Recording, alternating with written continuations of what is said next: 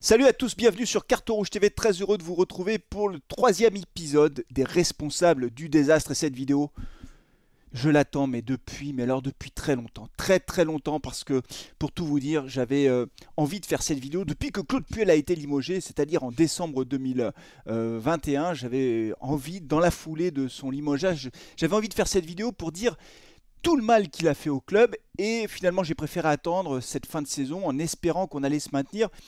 Si on s'était maintenu, je ne sais pas si j'aurais fait cette vidéo honnêtement, parce que je me serais déjà tourné vers la saison prochaine.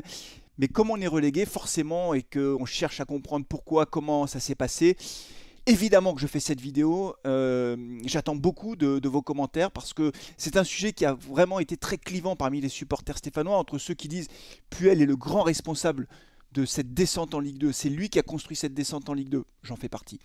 Et ceux qui disent non, non, Claude Puel, il a fait ce qu'il a pu avec les moyens du bord, c'est-à-dire pas d'argent, il ne pouvait pas recruter, etc. Les avis sont assez tranchés. Et donc, moi, je vais partager avec vous au cours de cette vidéo qui va durer je ne sais pas combien de temps, euh, bah, mes avis ou mon avis sur différents points euh, de la façon dont Claude Puel a travaillé euh, à l'AS Saint-Etienne. Donc il y a différents aspects euh, de son travail que, que, je vais aborder au cours de cette vidéo. N'oubliez pas bien sûr de vous abonner à Carton Rouge TV, de liker la vidéo si elle vous a plu ou si elle vous plaît, évidemment, euh, faites-le, ça encourage toujours, ça fait toujours plaisir. Et je vous propose de démarrer tout de suite avec quelque chose d'objectif, de factuel, et ça, personne ne pourra le contester. C'est le bilan chiffré de Claude Puel.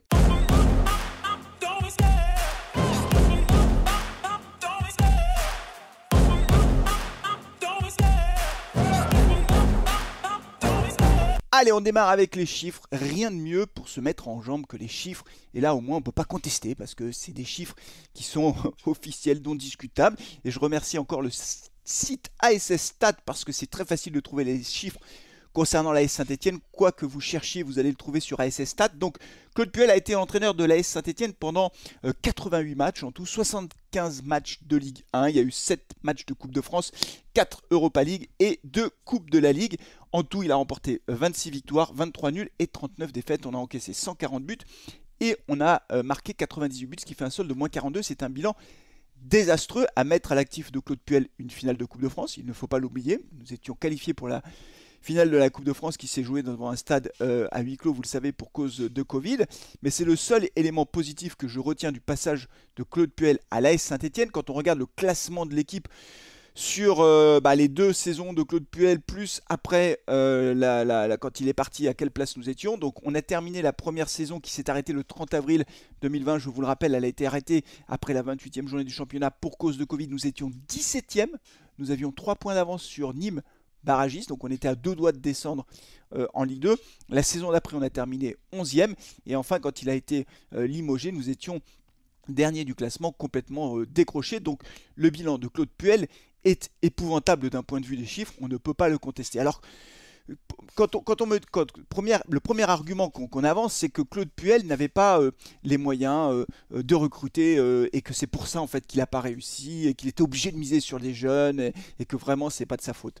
Moi, je voudrais rappeler quand même deux trois éléments. Le premier élément, c'est que et je l'ai vu dans les commentaires, notamment par rapport aux joueurs ou aux dirigeants, vous êtes nombreux à, avoir fait le, saut de, comment dire de Christophe Galtier à Claude Puel en disant les dirigeants n'ont pas su gérer le passage de Galtier à Puel. Mais enfin, il y a quand même eu autre chose entre temps. Bien sûr, il y a eu le passage du Garcia, tout ça. Bon, ça, ça s'est pas bien passé. Mais on a quand même eu Jean-Louis Gasset qui arrive euh, à l'intersaison mercato d'hiver, on était extrêmement mal euh, classé et redresse l'équipe. Je crois que nous finissions 7 sur l'année 2018-2019, euh, non 2017-2018, et sur l'année 2018-2019, on finit quatrième avec Jean-Louis Gasset. On est aux portes de la Ligue des Champions, mais tout le monde l'a oublié ou quoi? Je comprends pas. L'équipe faisait sa une là-dessus. Les Verts, bientôt en Ligue des Champions. On termine quatrième. Marseille est derrière nous. On est qualifié pour la Coupe d'Europe. Et en fait, quand Claude Puel arrive au mois d'octobre, puisque, euh, Jean-Louis Gasset a décidé d'arrêter, c'est Gislain Printemps qui prend les commandes de l'équipe, avec des cadres qui prennent des positions en disant il faut que ce soit Gislain Printemps, sinon je m'en vais. Ça, les cadres, notamment c'est Yann Mvila qui avait dit ça, et c'était complètement déplacé. Mais Gislain Printemps prend les rênes de l'équipe, la mayonnaise ne prend pas, Gislain Printemps il est vite viré. Hein. Ça je peux vous dire que Gislain Printemps il a été viré beaucoup plus rapidement que Claude Puel. Claude Puel arrive, il prend une équipe, il prend une équipe qui a fini quatrième trois mois avant. Claude Puel prend une équipe qui est qualifiée pour la Coupe d'Europe. Il n'a pas gagné un match en Coupe d'Europe, Claude Puel. Il en a joué 4, il n'a pas gagné un match, Claude Puel. Donc, euh, c'est incroyable. Le, seul joueur, avec le même effectif, hein, le seul joueur que Claude Puel perd à l'intersaison, si je puis dire, c'est Rémi Cabella qui part en Russie. Et il est, remplacé, poste pour poste par Riyad Boudbouz. Sinon, c'est le même effectif. C'est le même effectif. Quand vous regardez l'effectif de fin de saison 2018, 2019, je ne l'ai pas ici, mais quand vous regardez la fin de saison, si je l'ai ici, euh, la fin de saison 2018-2019, euh, donc avec euh, notre ami Jean-Louis Gasset, entraîneur, Stéphane Rupfier dans les buts, William Saliba, Loïc Perrin, Wesley Fofana, Miguel Troco, Aoulou, si Aoulou qui est parti, il y a Cabaye qui est là, il y a Masson qui est remplacé par, par il y, a Masson qui est là, il y a Denis Bouanga, Riyad Boudbouz, et devant on a Noïs Diony. Méric qui devait être blessé ce jour-là il repart avec le même effectif. Il y a juste euh, Cabella qui s'en va.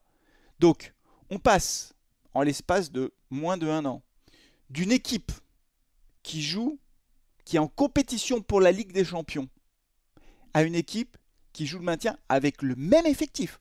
Là, qu'on vienne pas me parler de problèmes, pouvez pas recruter. C'est les mêmes joueurs. C'est les mêmes joueurs. Au mercato d'hiver, au mercato d'hiver, il y a un petit changement quand même.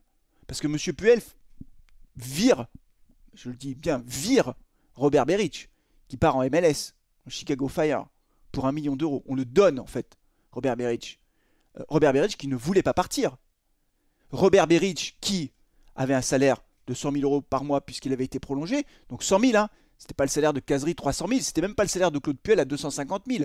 100 000 euros par mois, Robert Berich. Je vous remets les stats pour ceux qui disent Oh, Berich, euh, MLS, il était nul, c'était nul, etc. Robert Berich, à l'AS Saint-Etienne, il a joué 104 matchs. 70 comme titulaire. Seulement 70 comme titulaire. Robert Beric, c'est 34 buts sous maillot vert. À chaque fois que tu le mets titulaire, tu sais que une il joue deux matchs, il marque une fois. En tout, quand on prend, même quand il est rentré en match, c'est 0,33 buts par match. Personne n'a fait ça. Quel est le joueur qui a fait ça? Donnez-moi le nom d'un joueur qui a fait ça sous les maillots de l'AS Saint-Etienne, là, sur ces cinq dernières années. il était d'une efficacité exceptionnelle. Euh, Robert Beric. C'était pas euh, Kylian Mbappé, hein, bien sûr. C'était pas l'attaquant du siècle. C'était pas le futur Ballon d'Or, Robert Beric. Enfin, Robert Beric à l'AS Saint-Etienne, c'est un but tous les deux matchs.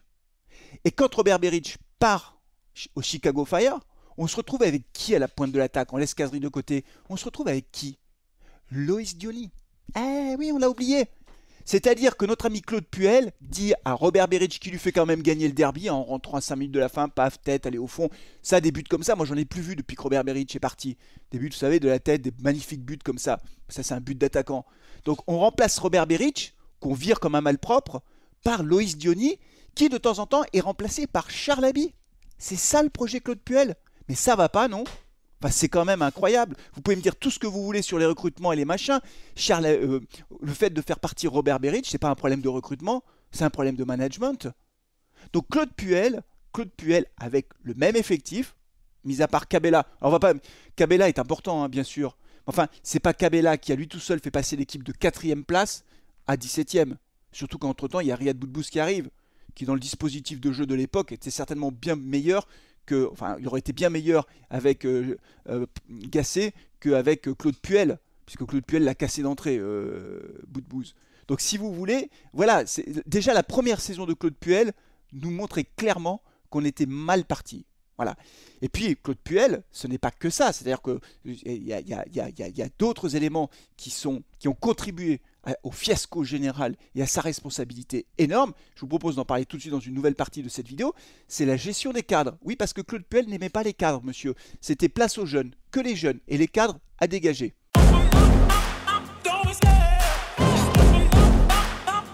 Ah, la gestion des cadres. Monsieur Claude Puel, son projet, c'était les jeunes. Les jeunes, les jeunes, les jeunes.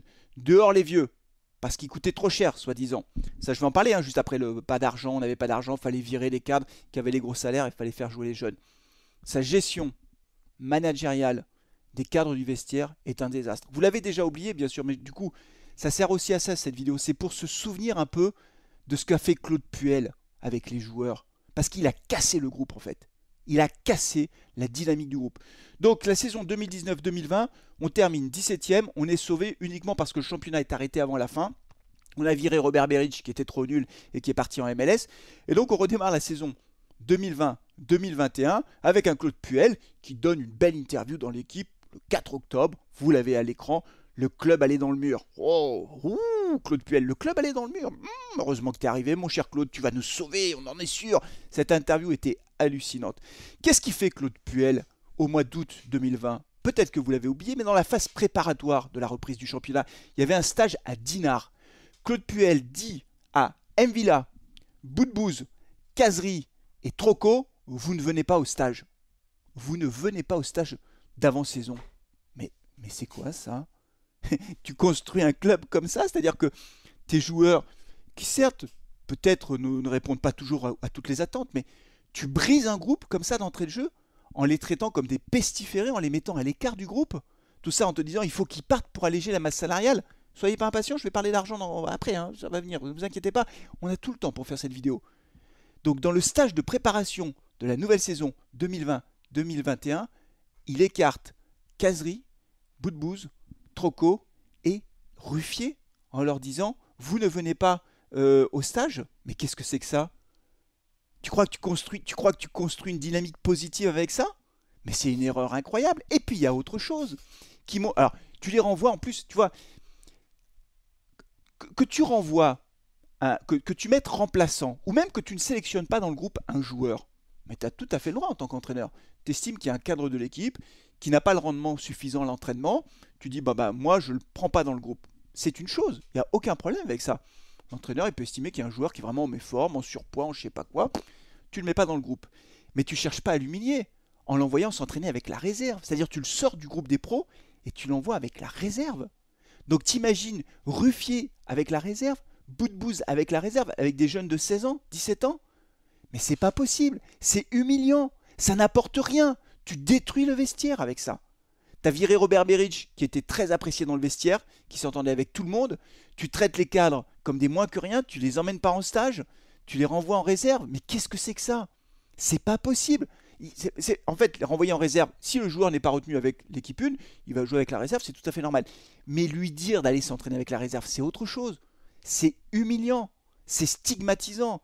Il a eu des mots très, durs avec certains joueurs euh, et, ça brise un groupe, ça. Donc on voit bien qu'il y avait une méthode managériale dégueulasse qui a cassé le groupe. C'est ça la vérité de Claude Puel. On peut pas dire autre chose. Moi, j'étais pas dans le groupe. Je fais simplement que regarder ses résultats merdiques et je fais que regarder ce qu'il a fait concrètement. Donc, on, on, voit le résultat. Ça a tout planté. Et il y a d'autres éléments, les amis, qui nous montrent que c'est un très très mauvais manager et qu'il a brisé le groupe. Moi, je l'ai toujours ici sur certains joueurs. On pourrait parler quand même de euh, Loïc Perrin, par exemple. Loïc Perrin, je vous le rappelle, qui termine sa carrière sur un carton rouge au Stade de France. Lors de la finale de la Coupe de France, il fait un tacle en retard sur Mbappé.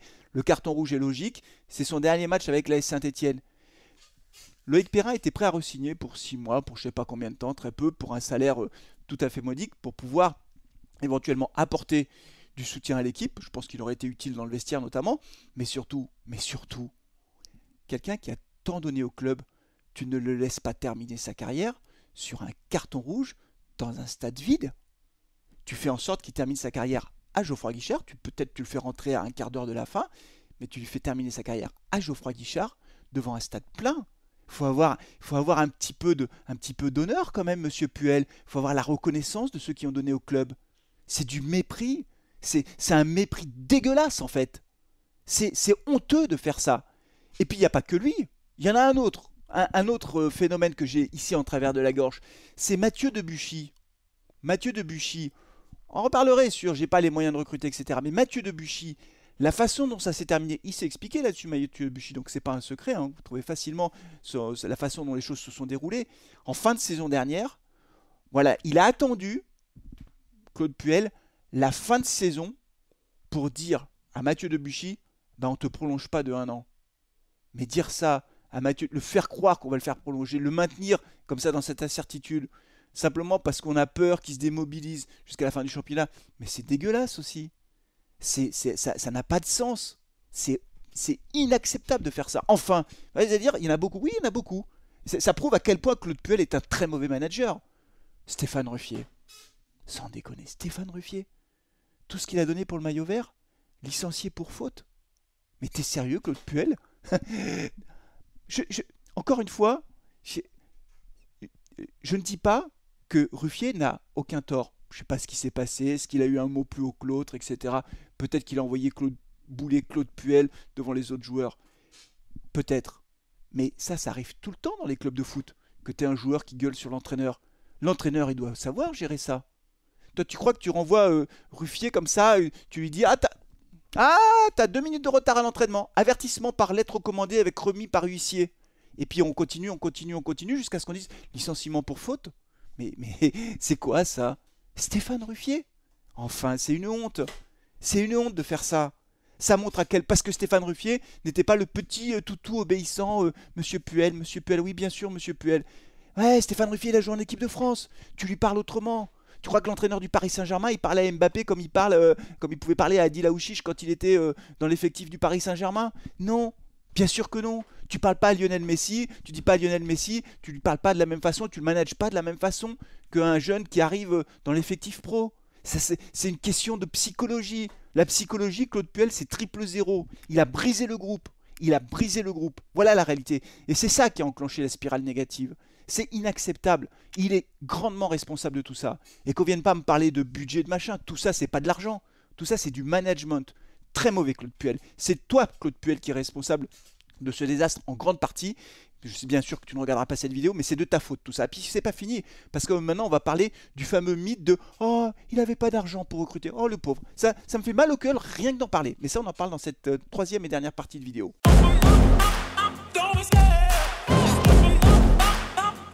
Oh, Claude Puel n'avait pas d'argent. Jackie Bonnevel a dit sur RMC. Nous, le projet qu'on nous avait demandé, c'était de faire jouer les jeunes et de faire partir les gros salaires parce que le club allait dans le mur. Vous vous souvenez de l'image? Le club allait dans le mur. Oh, Claude Puel, notre sauveur. Quel, mais c'est une faribole ce truc-là. C'est, le mythe raconté par Claude Puel pour faire croire qu'il pouvait pas faire autrement. Il est en train de sauver le club, Claude Puel. Ah, il a tellement sauvé qu'on est en Ligue 2, merci Claude. Bah, il est super efficace de ce point de vue-là. Reprenons dans l'ordre. D'abord, quand il fait son interview en expliquant que le club allait dans le mur, il faut quand même rappeler que quand Jean-Louis Gasset fait venir des joueurs avec des salaires élevés, du Yannem Villa, du Debuchy, etc., etc., le club termine quatrième. Le club joue jusqu'en fin de saison une place pour la Ligue des Champions. Si le club se qualifie pour la Ligue des Champions, puisque c'est de ça dont il s'agit, bah en gros, avant même d'avoir commencé, hein, avant même d'avoir gagné un match avec la Ligue des Champions, c'est 20 millions de plus. Rien que ça. Par ailleurs, quand tu finis quatrième du championnat, les droits télé que tu touches sont éminemment plus élevés que quand tu termines dernier. Bah oui, parce que c'est il y a un prorata, le classement détermine les droits télé. Donc en termes de recettes, et puis en plus, n'oublions pas, quand on termine la saison, un des derniers matchs à domicile, je crois que c'est face à Nice, on gagne 2-0, oh, 3-0, pardon. Oh tiens, un doublé de Robert Beric, tiens. Je, face à Nice, un des derniers matchs de la saison, 2018-2019, quand on finit quatrième, 37 000 personnes à Geoffroy Guichard. Donc tu joues devant un stade qui est quasiment plein, tu as beaucoup de recettes avec le merchandising, tu as des droits télé qui tombent, tu joues la Coupe d'Europe, tu as de l'argent qui tombe. Donc qu'on vienne pas me raconter que le club allait dans le mur. Oui, le club va dans le mur si avec ses salaires tu joues la relégation. C'est ce qui s'est passé avec Claude Puel. Donc c'est Claude Puel qui a organisé ça, parce que souvenez-vous encore une fois, avec le même effectif, on passe de 4e à 17e. Ça c'est le travail de Claude Puel. Donc qu'on vienne pas nous raconter que c'était un problème d'argent. Je ne dis pas après que l'AS Saint-Etienne avait les moyens de faire des recrutements à 20, 25, 30 millions d'euros, puisqu'on sait que pour pouvoir équilibrer les budgets, nous étions bien souvent obligés de vendre des joueurs, et c'est pour ça qu'on a vendu Saliba, qui a joué quand même un an avec Claude Puel, hein, parce que la saison 2018-2019, la défense centrale, c'est Saliba Fofana. Hein, n'oublions pas quand même. Et puis enfin Fofana en septembre 2020. Là pour le coup, Claude Puel comptait vraiment sur Fofana pour pouvoir construire son équipe et sa défense, son assise défensive. Et Fofana part juste avant la fin du mercato à Leicester pour une quarantaine de millions d'euros. Mais globalement, euh, dire que le club allait dans le mur financièrement, non, si on joue la quatrième place, si on joue les places européennes, ça passe économiquement. C'était tout à fait jouable. Et puis, admettons, allez, on va dire, ok, euh, partons dans cette idée, Claude Puel nous dit, oui, il n'avait pas d'argent, c'était pas possible, etc. Mais il y a deux solutions quand même. La première solution, c'est de faire des recrutements malins. Quand on fait venir Pape Cissé en défense centrale au mercato d'hiver euh, pour pouvoir nous sauver, c'était le mercato 2020, 2000, ouais, c'était en 2020, décembre 2020, janvier 2020, ouais, c'est ça, 2021, euh, janvier 2021, Pape Cissé arrive alors qu'on est très mal au classement, il stabilise la défense, Pape Cissé. Bah, c'est un prêt, on n'a pas payé de transfert pour ça. On arrive à se faire prêter des joueurs. On est aussi capable d'aller chercher des, pépites. Bah, on a la pépite, c'est Masson, alors plutôt pas mal, Masson. Joueur de Ligue 2, je pense.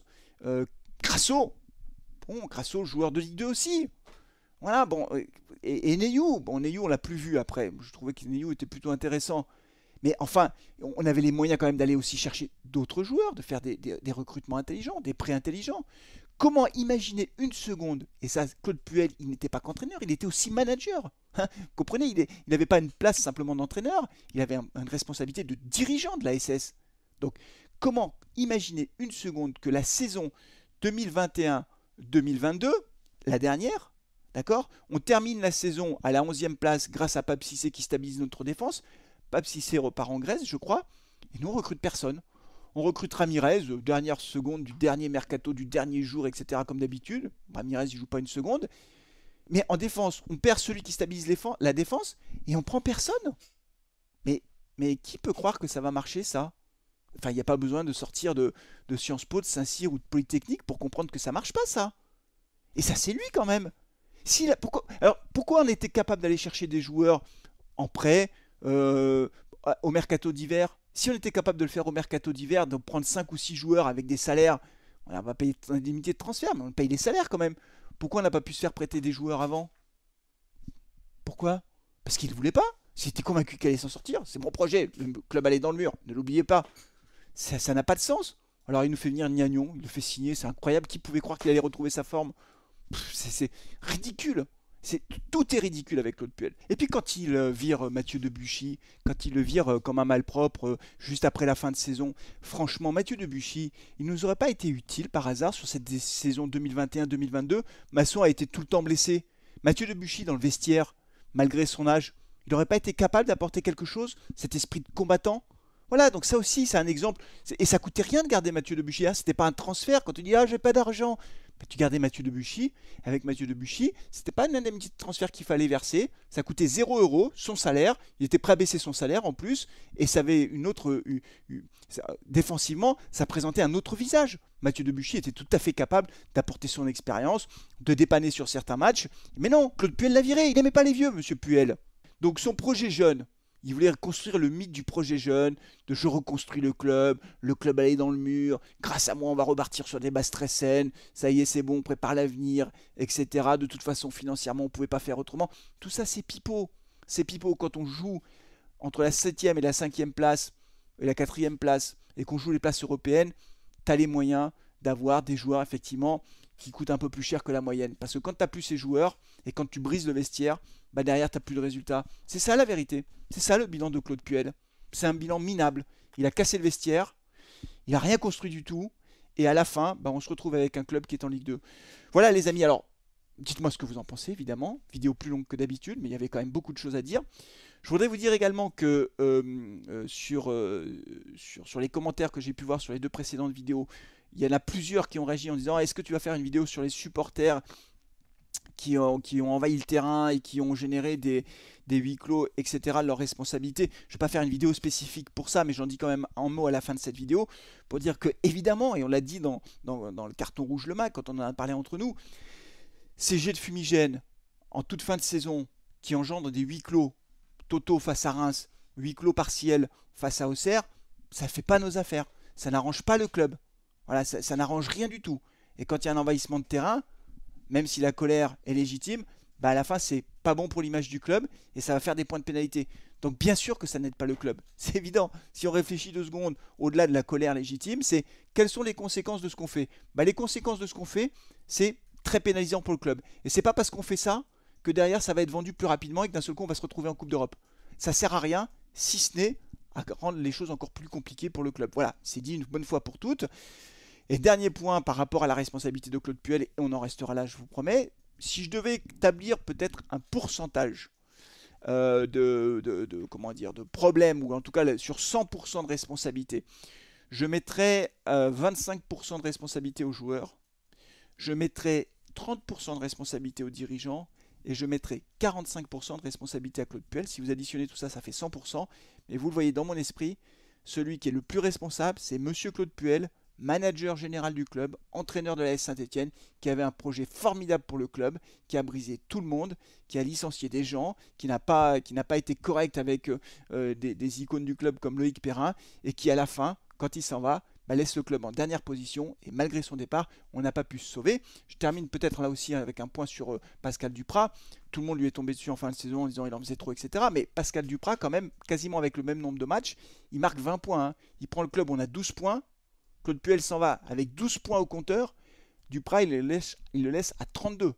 Ça veut dire qu'il marque 20 points en une demi-saison. Si Pascal Duprat, on fait les calculs, hein, s'il avait été là toute la saison, peut-être qu'on aurait marqué 40 points. On serait en Ligue 1 aujourd'hui. voilà, c'est tout. Il a fait ce qu'il a pu, ça n'a pas marché, il a fait certainement des erreurs, mais le responsable, c'est Claude Puel, c'est pas Pascal Duprat. Faut arrêter avec ça aussi, je l'ai vu, oh Pascal Duprat, Pascal Duprat, il a marqué deux fois plus de points que Puel, c'est aussi simple que ça. Voilà les amis, c'est tout pour aujourd'hui. Dites-moi ce que vous en pensez en commentaire. J'espère que le débat sera chaud dans les commentaires. Je lis tous vos commentaires, vous le savez, je réponds pas à tous les commentaires, mais en tout cas, je les lis tous. Merci beaucoup de votre fidélité. Et puis, on se retrouvera pour suivre, bien sûr, l'actu de l'AS Saint-Etienne. Je mettrai des, vidéos régulièrement euh, sur l'AS Saint-Etienne. Le prochaine vidéo, peut-être que ce sera sur la vente du club. Il paraît que ça bouge en coulisses. On verra. Allez, d'ici là, prenez soin de vous, de vos proches et allez les verts. Ciao